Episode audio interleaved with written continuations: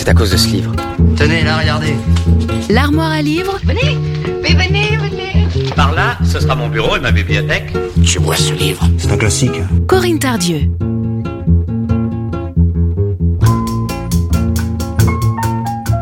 Bonjour à toutes et à tous. Aujourd'hui, un roman noir, ou plutôt une parodie de roman noir, avec le livre de Norman Mailer. Les vrais durs ne dansent pas. L'histoire se passe à Province Town. Tim Madden, écrivain raté et amateur de femmes, noie son ennui dans le Bourbon. L'histoire débute ainsi. Alors, jusque-là, on se dit roman noir classique, mais un matin, il se réveille avec une formidable gueule de bois et va aller de découverte en découverte, et pour commencer, un curieux tatouage sur son bras. Alors, je vous en lis un extrait, c'est le début du livre, juste pour installer l'ambiance et ne pas trop en dévoiler l'intrigue. Je m'éveillais seul dans mon lit.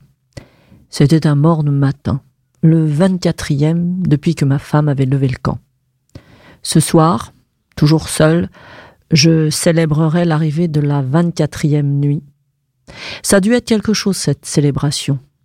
Les jours suivants, cherchant un quelconque indice des nombreuses horreurs qui allaient m'accabler, je tenterai de percer les bancs de brume de la mémoire pour me rappeler quelques actes au juste, je pourrais bien n'avoir ou non commis pendant la durée de cette 24e nuit. Peu de choses me revenaient toutefois de ce que j'avais fait après m'être levé. Ce fut peut-être un jour comme tous les autres.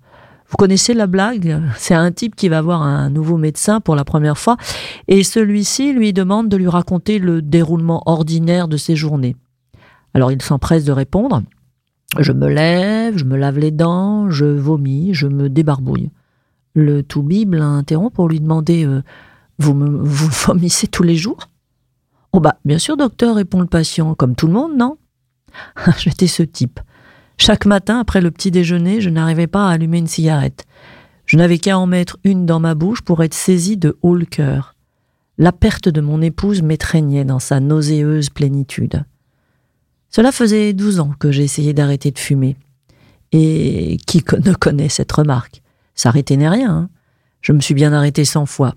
J'avais le sentiment d'être moi-même l'auteur de cette remarque, car j'avais sans aucun doute essayé à dix fois dix reprises une fois un an, une autre fois neuf mois, une autre euh, encore quatre mois.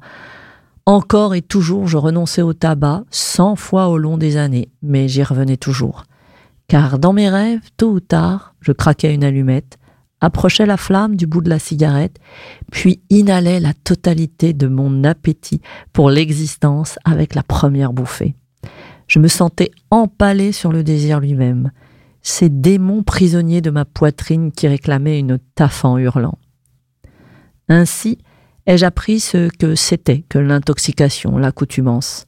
Une bête me tenait à la gorge et ses couilles étaient dans mes poumons. Je m'étais débattu contre ce démon douze années durant et parfois j'avais eu le dessus. C'était en général au détriment de moi-même et des autres, car lorsque je ne fumais pas, je devenais violent.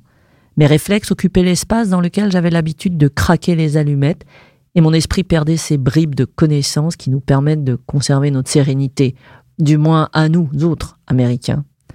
Dans les affres de l'abstinence, il pouvait m'arriver de louer une voiture sans même m'apercevoir qu'il s'agissait d'une Ford ou d'une Chrysler. Bref, ma femme s'était taillée, 24 jours plus tôt. J'en appris un peu plus sur l'accoutumance. Il est bien possible qu'il soit plus simple de renoncer à l'amour que de s'abstenir de fumer. Mais s'il s'agit de dire au revoir à l'amour-haine, ah, ce fidèle allié de tous les psychomachins, la relation d'amour-haine, bon sang, mettre fin à son ménage est au moins aussi difficile que de laisser tomber sa nicotine.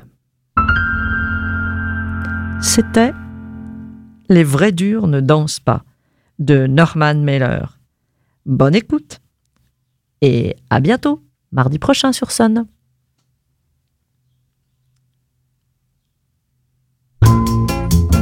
L'armoire à livres, tous les mardis sur Sun.